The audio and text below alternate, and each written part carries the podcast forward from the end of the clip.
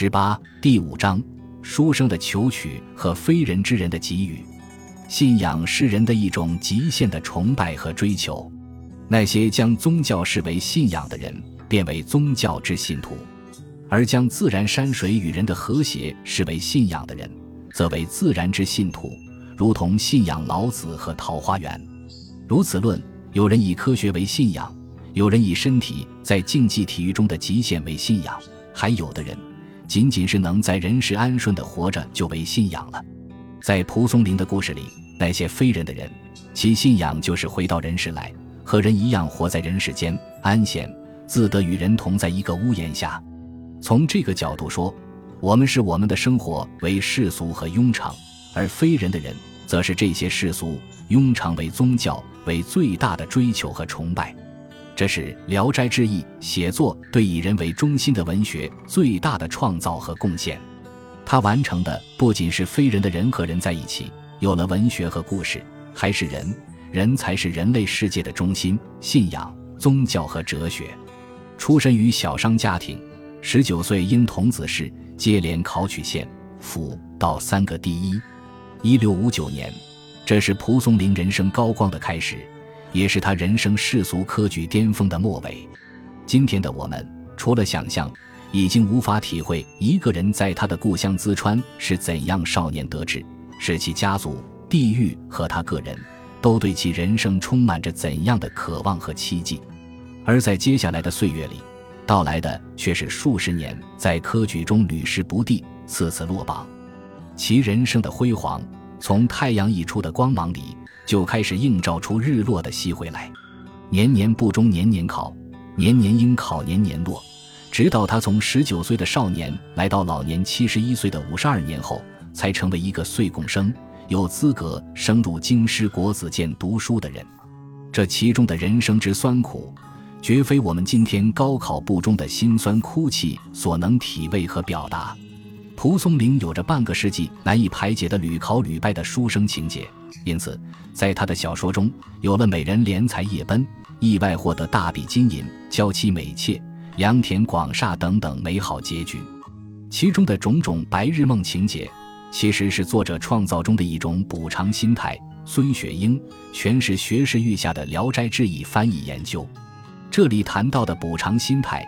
是几乎所有研究者认同的蒲松龄写作的动机与共识。然被大家忽略的一个问题是：非人的人、狐狸、诡异花树和仙妖等，为什么要求可怜的到人间过人的世俗生活呢？当然，最恰便的解释是，蒲松龄的写作要让他们这样，他们不得不这样。是文学拯救了他们，也是文学限制了他们；是文学给予了他们生命，也是文学只给予了他们这样的生命。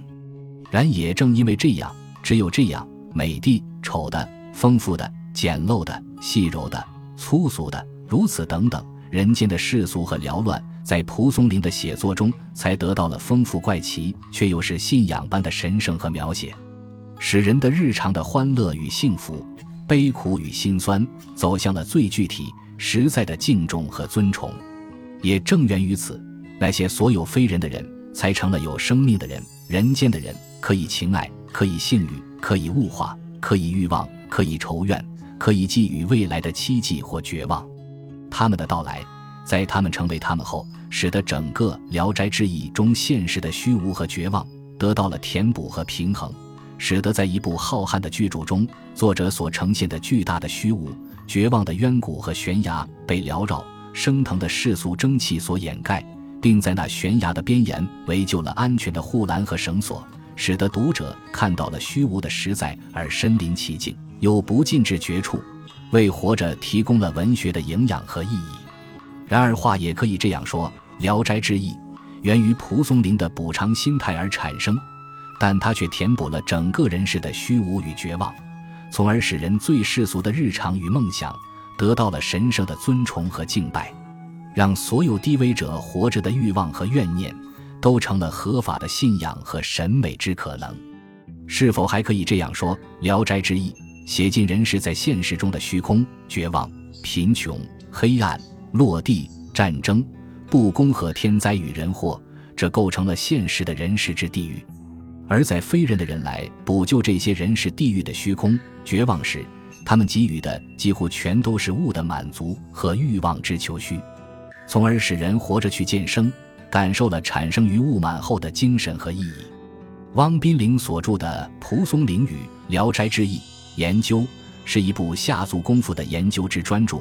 在他精细严肃的开篇中，作者称蒲松龄为人民艺术家。倘是蒲松龄在天有灵，可以感受着称颂，会让他的家人大庆三天都喝茅台的。然而无论如何说，在了解《聊斋志异》和蒲松龄的写作上，这是可以帮助人们推开宽阔门扉的一部书。在谈到《聊斋志异》的鬼狐写作时，作者在蒲松龄庞杂博大的近五百个短篇故事中，将摄狐、摄鬼的作品进行了详尽的分类和统计。并把这种篇目一地标示在了图表里。这个统计显示出，《聊斋志异》中共有摄狐故事为八十二篇，在这八十二篇中，另外一部研究专著，全是学士御下的《聊斋志异翻译研究》，则称人狐恋的故事为二十八篇，占其总量的三分之一。现在我们沿着这严肃有趣的道路往前走，看这些可谓《聊斋志异》的明珠小说里。在那些最具才情、璀璨诱人的篇章内，除了金榜、爱情、肉体之物的转化、性欲、土地、金银、楼屋这些物，人与非人的人的所求和给予是怎样一种连接和关系？在《娇挪》一篇中，孔生一人相逢了三个狐狸女，分别是香奴、娇挪和阿松，而香奴是南湖皇甫主动将其叫到孔生面前的。阿松是皇甫主动介绍给孔生为妻的，而焦挪是孔生一见倾心而心心相印的。在《青凤》一篇中，风流倜傥的耿去病倒是主动找到了狐狸一家去。可在席桌上，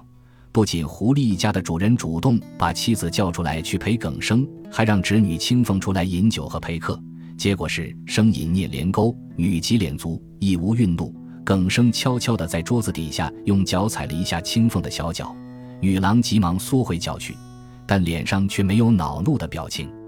而至英宁一篇后，则发展至在郊游的路上，王子服目不转睛地盯着英宁看，而英宁则主动把手里的梅花从车上丢下去，使王子服捡了那梅花，梅花终成彼此婚合的情证物。再到莲香里，书生桑晓寓居在屋。倾国倾城的美女狐仙莲香飘然而至，并向桑生说自己是西街妓女，让桑生不用有什么担心和包袱。于是二人熄灯上床，极尽亲密。之后三日五日也就必来一次。继而又来了李姓姑娘，十五六岁，削肩垂发，风流秀丽，走起路来体态轻盈婀娜，称自己仰慕桑生，盼望得到爱怜，也便主动脱了衣服。将全部的身心献给了书生桑晓，在这种所与与的关系里，延伸至毛狐、青梅、胡四相公、丫头、荷花三娘子和郭生等，直到《聊斋志异》最后的小翠、小梅、丑狐、妓女。我们从这一连串的故事里，终于看到，凡是人狐相爱的，不是狐女的不拒绝，便是狐女的送上门。由此再到非情恋的科举。财产、土地篇章中，几乎所有的故事都是狐狸自愿的给予和主动之给予，这就让一个有趣的问题来到眼前了。在通篇人与非人，包括狐人外的鬼人、树人、花人、鸟虫人和仙道人，凡在人与非人之间生发爱情、财物和求取前程的故事里，人是获得方，而非人的人都是赠与方。由此，所有的研究者都认同了补偿心理说。而忽视了这些人为什么要赠与？之所以要牺牲和赠与，是因为他们要回到人间来，要过人的生活，成为人，或说要重新成为人。在这儿，人和人的生活真正成了蒲松龄的写作之中心，而非这部巨著中的狐妖怪异和所有非人类的他类物。哪怕《聊斋志异》最早的书名是《狐妖传》，但其实质作家要写的。也还是以人和人的生活为中心的狐妖和志怪。本集播放完毕，感谢您的收听，喜欢请订阅加关注，主页有更多精彩内容。